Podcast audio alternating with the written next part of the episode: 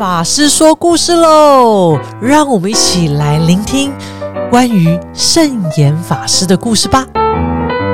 欢迎收听《无聊有聊》，我是主持人蔡米妮咪咪。今天非常荣幸邀请到法鼓山副住持果香法师，法师好，咪咪好，各位听众朋友大家好。哇，法师，听说您最近呢这几个月呃举办了二十多场演讲，而且主题呢都是在谈世尊喜欢的再传弟子圣严法师。法师为什么会想要去做像这样子的演讲，而且二十几场？诶，这个是因为在去年十月左右，我们的一个分会。邀请我去做一场演讲，是那我当时就定了这个题目。我认为我身为师傅一生中在他身边最久的弟子，是我看到很多很多师傅令人感动的一些行仪是别人不知道的，而从这里面可以学到很多佛法，我应该分享，所以我就去讲了一场。那那一场讲完之后。有一个听众，他到我休息的地方，跪在地上痛哭流涕，哭了一阵子，停了以后，又再哭一场。为什么会这样哭？他说他很感动，感动的不得了。那既然是这样，很多很多人都没有听过嘛，所以我就发了一个大愿，在我往生之前，我们法鼓山在台湾有五十几个点，我每一个点都要去讲一场这样子的题目。越是小地方，我越是要去，对，所以我就已经讲了十一场，哇，是觉得效果都还蛮好的。是，那因为法师，我想，呃，在呃师傅圆寂之后，其实还是有非常多的弟子其实是没有亲自亲见圣严师傅。那能够透过法师的分享，我相信对于非常多的佛弟子来讲，应该是很珍惜，而且应该是很期待能够有这样分享。我也很好奇，想请教法师，就是为何法师当时会以世尊喜欢的再传弟子圣严法师来做这样子的演讲的主题呢？这是因为在佛经中有写到，释迦牟尼佛跟弥勒菩萨过去曾经是师兄弟，可是后来释迦牟尼佛先成佛，而弥勒菩萨还是当来下生弥勒尊佛，目前还是菩萨，还没成佛。原因呢，就是因为释迦牟尼佛是非常的精进勇猛在修行的，而我们也从佛经中看到，世尊在成道以后，他度众生的那种勇猛精进，那种辛勤奔波、百折不挠的精神是非常令人感动的。而我个人在亲近圣严师傅三十多年的时间中，我也深深的感受到圣严师傅的勇猛精进、为法忘躯。百折不挠这一些精神让我非常非常感动，我觉得简直真的是太不可思议了。所以我认为释迦牟尼佛应该在长吉光净土中知道他的后传后世的再传弟子中有圣严法师这样子的勇猛精进的弟子，他会很欢喜，会很高兴，会很喜欢他。所以我就定了这样的一个题目。法师最常分享是什么样内容呢？大概就是师傅在极度的病苦中，是还是那么样子的轻松自在、头脑清明，这种例子很多，大家都觉得很感动。我也可以在现在跟大家分享一下。哇，比如说在民国七十二年嘛，师傅应邀到新加坡去训练中学的佛学师资，还有去一些道场演讲。因为天气太热，喝水太少，又太累。其实他出国前本来就身体很不好啦，嗯哼，结果就得了很辛苦的一种病，叫做带状疱疹，台湾话叫做被抓。哦，那是一种侵蚀神经的滤过性病毒。嗯哼，在新加坡控制不下来，就紧急搭飞机回来。我们看到师傅在文化馆出现的时候呢。是非常的虚弱，非常的消瘦，甚至走路都走得很慢，停一步走一步，走一步停一步，那有点摇晃这样子啊。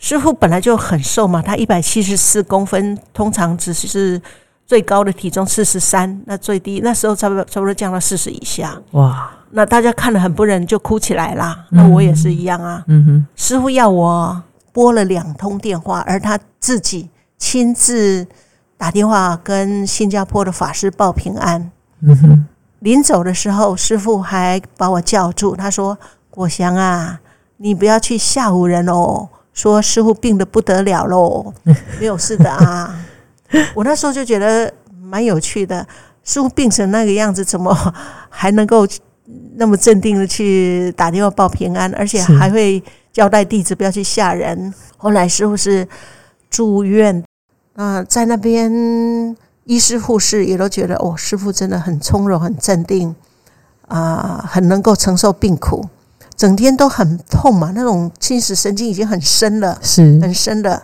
可是他就是坐在床头，常常有人去看他那么轻松的会客，整夜因为痛睡不着，就那护士小姐反而去开他的玩笑说：“啊，师傅哦，你就是想念我的止痛针，想了一夜都没睡哦。”就变成就是很会跟他这样开玩笑。哇，那病还是没有控制下来，后是是后来是到中立一个中医诊所去住院，嗯哼哼，大概一个月以后就比较稳定。嗯哼嗯哼，那个医院的院长就要求师傅，师傅，那你能不能每天中午吃过饭以后讲开示哈？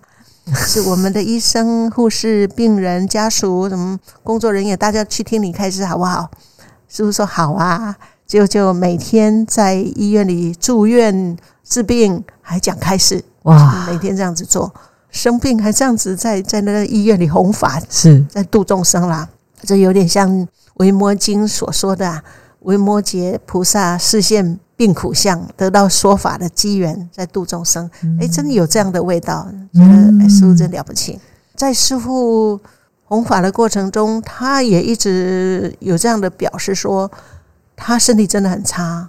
在二十多岁的时候，他认为他活不到三十岁；三十多岁，他觉得他可能活不到四十岁；四十多岁又觉得活不到五十岁，真的就就是很苦。可是师傅有时候他在台上讲经，我们都觉得师傅讲的啊，好像都表现的很正常。他会告诉我们说，其实啊，我今天演讲的时候，我曾经有两三秒的时候，我整个是晕过去的。我是头脑是一片空白的，可是没有人知道啊。你表现的还是一样啊，就这样子完全正常啊。那再看看他整天的工作，他很早就起床，很晚就请一个接一个会议，一直在开。还有人来问说：“哎，我的女儿要嫁给 A 比较好，还是嫁给 B 比较好呢？” 那也有人说：“哎现在社会上发生这么多事情，师傅怎么看待啊？”那也有记者可能会来追问说：“哎，发生了这样事，那师傅您的解决方案是什么啊？”那可能也有他的学生要指导论文，就来请教师傅啊。那可能又要安排法鼓山的建设，有可能又又有什么国际名人来要跟师傅见面要谈话，或者是说啊、呃他要主持禅修，他要怎么安排，就是很杂，是跨很多领域的事情一直做，从早忙到晚。可是他身体状况很差呀，他都能够撑下来。是，那像师傅他后来那几年是因为肾脏不好嘛，嗯，有时候洗肾很冷很辛苦，他竟然可以在洗肾的过程中入定。那也曾经因为洗肾很辛苦，身体太虚而没有呼吸，抢救回来。师傅最后那几年的日子中呢，常常在医院里嘛，就是身体真的太差，有时候是明天就要开刀，就是状况不好。那今天需要他出来录影，或者需要他出来讲话，他跟医院请假，坐轮椅，每一个人看到他都会很不舍，因为师傅以前很瘦，那现在因为水肿嘛，是，就是跟过去的样貌非常不同。是，可是师傅一开口，我们就不能不佩服，就变得很轻松，因为师傅是那么样的放松，嗯那么样自在，嗯而且甚至还很幽默，又面带笑容，又那么样关怀大家，就完全不像一个生病的人。可是他的身体是差的不得了，甚至到最后要走之前的很很短的时间内，他还是一直在勉励大众，一直在处理事情，就觉得师傅的那种意志力，还还有那种为法忘躯的精神，太不可思议了，太感人了，那不是一般人做得到的，真的是很有释迦世尊的那一种勇猛精进的特质在。嗯，对，这是我常常分享的一部分。那还有没有一些有趣，或者是说法师常常在呃这个演讲里头呃分享到的一些故事？我是师傅比较早期的弟子嘛，是早期住在龙禅寺，我们有菜园，圣严师傅会跟着我们在菜园工作，他会挖土，呃，我们就会捡石头啊，整理菜畦。是，那师傅常常利用那个时候，就会跟我们讲一些故事。甚至是讲讲一些爱情故事，好想听哦，才会让我们更能够坚定道心嘛。是是是，譬如说，在那个时候，台湾的佛教界有一对妇女，是是蛮有知名度的，蛮有贡献的。是一个是八十几岁了，就是这个老菩萨师傅说，他是在。民国初年的时候，他是个老老先生嘛。嗯哼，那时候一般男众有三妻四妾也是很正常的事。他有三个太太，是最小的那个太太，在他要圆寂要死亡之前还很年轻，那他很舍不得，也很放不下他，非常的牵挂。可是他还是必须死啊，嗯，因为对这个太太的牵挂，使得他死了以后就变成一只小鸡。鸡贩挑着小鸡来卖，就到了他家，在他这个小太太的门口，那他就出来挑挑，就把它挑上了。他被挑上以后呢，就很喜欢，很高兴。太太睡觉的时候，他会跑到床上去；太太吃饭的时候，他会跑到桌子上去。这个小太太就很讨厌这只鸡，怎么会这么调皮，这么讨厌，赶都赶不走？哪有这样的小鸡？就很生气。那这个鸡慢慢慢慢长得比较大以后呢，有一天家里来的客人就已经是个鬼奴啊嘛，就可以吃了。他在想，这小鸡这么调皮，这么讨厌，就把它杀了来请客。那他要被杀前，他就大叫说：“啊，我是你先生，你怎么可以杀我？啊？不可以杀我！”啊！” 可是他太太听不到啊，还是把他杀了。杀了以后，他就放下了对这个小太太的执着心。后来他又投生在他自己的家庭，就变成他自己的孙子。嗯，那他有一个很大的图书馆，他知道他自己在哪一本书上写了什么眉批，哎，去看，哎，果然都没有错，哎，他就是记得哦，这个就是他自己的家什么的。这个是师傅在出坡的时候跟我们分享的目的，就是要我们应该要提起道心，好好修行，不要因为一些。外来的障碍而离开自己的初衷啊，怀呃离开道场是这样子。哇，觉得我自己还是很有福报，因为当时师傅也还在，我在那时候大概也是十九二十岁的时候，还有因缘可以亲近呃圣严法师。啊，所以刚刚听到法师在聊和师傅这样子的一个互动啊，我们没有因缘这样契机，但是觉得好感动，因为。师傅总是会随缘说法，然后应机对应每一个呃菩萨们的需要，给予适时的提点哦。呃，很多人是师傅圆寂后才亲近法鼓山，那对于法鼓山，其实。呃，很多的认识跟了解，可能都是来自一些文字啊，或者是一些书籍。那能够亲自呃听法师分享，哇，那我相信很多呃听众朋友一定跟我一样，都满心期待。尤其呃在法鼓山，其实有很多的一些呃，我常常有时候会听到呃有些法师啦，或者一些居士会略提法鼓山有一些呃宗教感应的一些事迹，但是好像都只是点到为止。所以我很想要亲自请教法师。您在法鼓山这么久，那啊有没有一些法师印象很深刻的一些宗教感应的事迹，是很值得和我们听众朋友分享的？宗教感应事迹，其实我相信只要是宗教都会有。有时候办活动或是师傅个人的事情的这种小感应多的不得了，甚至我们自己个人也很多。是，不过有两个非常重大的感应事迹。可能很多人都不知道是值得在这个时候分享的。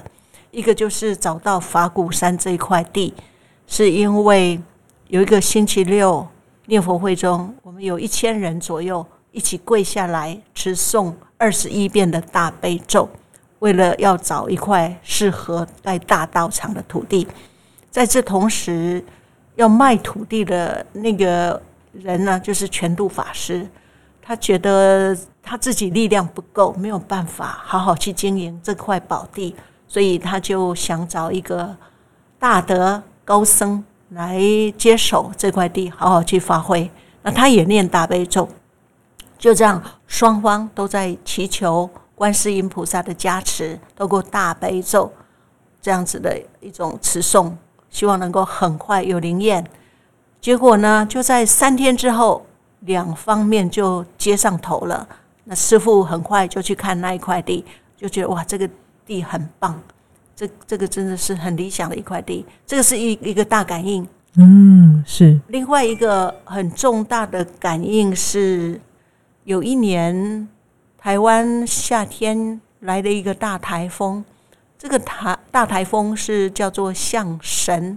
大台风当然不是好事啦，我们其实很不喜欢大台风，因为可能会对台湾造成很多的伤亡啦、伤害啊、摧残啊，这种事情是不好。可是很奇怪，这个大台风竟然把两条很小的外围的两条环抱的小水沟，把它变得很大。又很深，里头很很多的石头，巨大的石头都也都出现了，那变成创造了很多的瀑布。那也因为有了这样子的两条环抱的大溪流，使得大自然的环境感觉是非常的有有有一种在深山的感觉。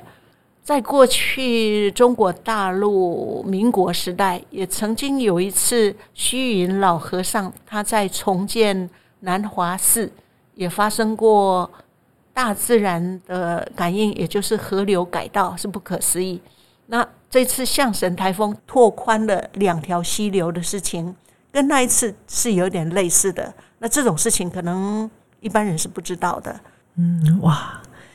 那当然，法师，您刚刚也谈到，不止法鼓山，法师您个人自己呢？第一次的宗教感应是我在学佛还不到半年吧，就发生了。我是大三下学期开始亲近佛学社团，那我的学长们他们就要我每天念阿弥陀佛圣号，呃，早晚课也是要念佛号。其实我念的不多。早晚课念个五五分钟，平常也偶尔念一下。但是有一次，我在睡梦中感觉到我没有呼吸了。我是有心脏病的人，那那一次可能半夜中心脏病发作吧，就觉得我的身体好像一块大石头一样，很硬很重。那我的心脏就好像是大石头里面包的一块小石头，也是一样很硬很重，就呼吸不到空气。但是我后后来意识已经清楚了，我就念了几句阿弥陀佛，就是这样很虔诚的念了三句阿弥陀佛，就感觉到有一股力量来自非常遥远的地方，可是又非常快速的到达我的身上。那后来我又念了几句，大概总共念了六七六七句的阿弥陀佛圣号，我就醒过来了。醒过来的时候，我感觉到我的身体是非常的轻松舒畅的，心里也是非常愉悦的。那时候我就觉得，哎呀，真的，真的有阿弥陀佛。那如果我这一次没有念佛，我真的就死了。在宇宙中，像这种不可思议的事情，确实是存在的。那是我生命中第一次强烈的宗教感应。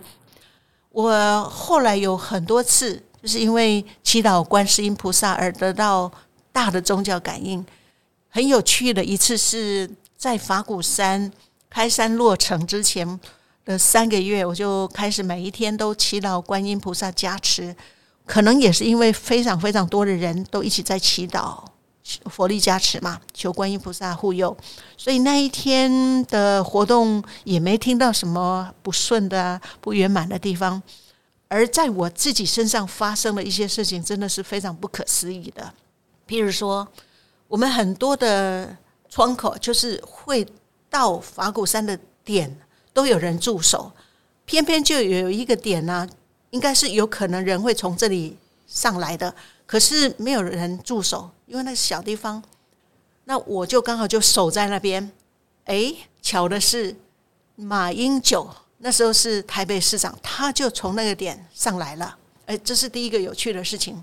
第第二个有趣的事情是，我正在很忙的时候，有人打电话给我说：“法师，我的摩托车不见了，你帮我找摩托车。”我正在很忙，我怎么去帮你找摩托车？但是奇妙的是，就在这个三五分钟之前，我在地上捡到一张纸条。这张纸条就是那天的交通组名单，我就给这个人两个电话。后来我问他说有没有找到，他说有，就是摩托车被人家移动了，他们已经帮他处理好。这是另一个很不可思议的事情。另外就是常驻安排我要接待一个年轻的比丘尼法师，因为跟跟我年纪差不多，而且。我跟他有一些互动，是一个很优秀的台湾佛教界的比丘尼法师。那我也觉得大概不太容易吧。我要做其他事情，我要接待其他其他人呢，我怎么可能去接待到他？好像不可能。不过也不知道为什么，就是刚好都接待的恰到好处，我的事情也没有耽搁，而把这个事情也做得非常圆满。还有在最后送客的时候，也是我在的那个点，就刚好就送了很多重要的客人。我想这么多的欢喜，这么多多的顺遂，可能是因为我这三个月以来不断的在祈祷观世音菩萨加持护佑，有很大的关系吧。哇！所以听法师的分享，让我们觉得学佛路上要很有信心诶。那我也很想要再请教法师哦。我们知道法师是圣严师父第一个呃亲自剃度的弟子，那我就很好奇啊，也想要请教法师，为什么是选择在圣严师父座下出家呢？而且在当时的出家那时候，法师是几零年代啊？我是民国六十七年毕业的，也是六十七年开始亲近到圣严师父的。哇塞！天哪，我还没出生，法师，你好，baby。对，所以我就很想了解那个时代是不是很多人对出家其实印象都还是不是那么的正向，比较不清楚为什么要出家，特别是像我们读到大学毕业去出家，他们会觉得没办法理解，没办法理解哈。是，不过那个时候其实大学几乎都有佛学社团了，高中还没有哦。哦，对，那我们之所以。年轻的时候有机会接触到佛教，很多都是从佛学社团来的。哦，所以法师当时是因为佛学社团，我有参加佛学社团。就是法师那时候讲大三还是更早，我大三开始接触佛学社团。哦，不过我之所以会走上宗教这条路，我说有它的原因，中因跟近因。嗯，原因是因为我满四足岁的时候，我的母亲过世，这是原因。哦。那个时候正好开始会动脑，而却遇到了生命中最严重的事情，自己最亲的人过世了。我那个时候非常的疑惑，为什么我妈妈会愿意死？我那时候不知道。嗯，而 一个人死了以后，自己晚上在深山野外一个人，那多恐怖啊！那么暗，四岁的小孩想的是这个。嗯。然后又进一步想到，是不是每一个人都会死？我会不会死？我完全没有办法接受我会死这样的一种事情。想来想去，我应该不会死吧？可是如果我会死，那怎么办？就是一直在想这些问题。那想了一段时间以后，慢慢慢，哎，稍微淡化了一点。可是这个对我的打击很大。到了上小学二三年级以后，我有一段时间是。白天晚上都在想人为什么会死，而这个问题能不能解决，能不能不死？乡下小孩在冬天的时候没事做嘛，有时候六七点就被送上床去了。可是我就因为想人会死这个问题要怎么解决，想到晚上可能十点多十一点，我还在哭。哦，这样子我没有办法睡，而且那时间很长，哦，长到什么？长到什么程度我是不记得，因为那时候年纪小嘛，所以常常白天有人会说啊，这个小孩子怎么脸肿肿的，什么眼睛肿肿的，就是常常会这样讲。哦，那我也不知道要去问谁，也也不敢问我爸爸。就是觉得人会死，这个世间几乎是没有什么乐趣可言呐。这个人间，这个世界太苦，太苦，太苦了，就有这样子很强很强的一种念头。嗯哼，这是我之所以会出家的，我说是原因吧。是我在高中开始就好像发疯一样，一定要找出一条生命中最重要的路来。后来到了高中二年级，我参加。基督教团契常常参加唱诗歌啊、做礼拜啊、听布道这些活动。那到三年级，我就想好好读书吧，等上了大学再来好好了解基督教吧。嗯，巧的是，我读的东吴大学就是一个教会办的学校。嗯，我们每一个学期都要进教会去听学校牧师所谓的校牧讲道。每一次他讲话，我就很反感。就因为那个校牧，我就没有再去参加基督团契。到大三的时候，有一次我看到校园里有海报，是佛学社团贴的。他们说他们在某一天有一个讨论，一个讲座，是要谈宇宙的极大极小这些问题。那我觉得很有趣嘛，怎么佛学社团会谈这个呢？我我就去听听看，真的是觉得哎呀，太太有趣了。佛教的这种。宇宙观可能比最前进的科学都还要更更不可思议吧。嗯哼。从此以后，我就常常去佛学社团借书，或是找学长问问题。我那时候问题很多，有一个学长他很有耐心，对我很好。我提出了问题，他都一一很耐心的帮我解答。是解答到一个程度以后，我就觉得我可以接受佛教。哎呦，后来我参加一个夏令营吧。一个寺院举办的夏令营之后，我就皈依三宝。皈依的日期正好是一九七七年七月七号早上七点钟，五个七哇！就在那个时候皈依三宝哦。这应该就是我之所以会出家的中因吧？是静因是我后来参加圣严师傅主持的禅期，在第一次打禅期中，我经常会痛哭。有时候是因为腿痛哭，有时候被打哭，有时候是感动哭。那我也觉得圣严师傅的慈悲跟智慧，好像伸手都摸得到，浓的化不开那种感觉。在禅期之后，我就住进龙禅寺。其实那个时候我并没有决心要出家了，只是说可以的话就过过寺院生活嘛，就这样子。过了半年，过了半年以后，第二次打禅期。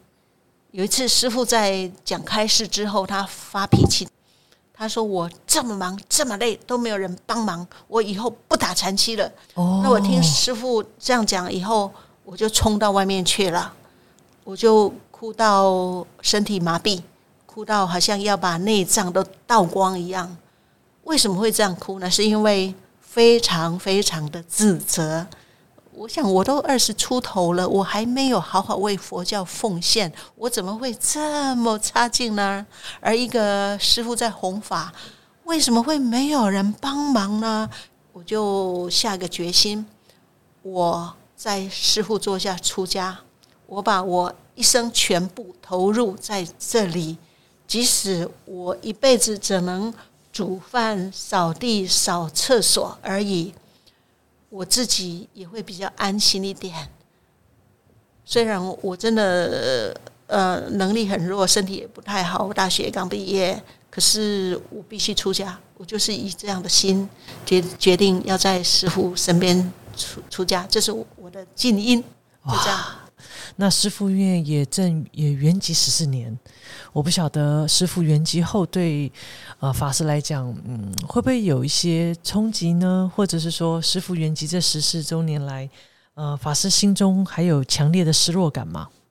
哎，平心而而论，我没有哎。嗯，我我最伤心的一次是我们有一个顾问，他说从此以后台湾的大媒体的头版。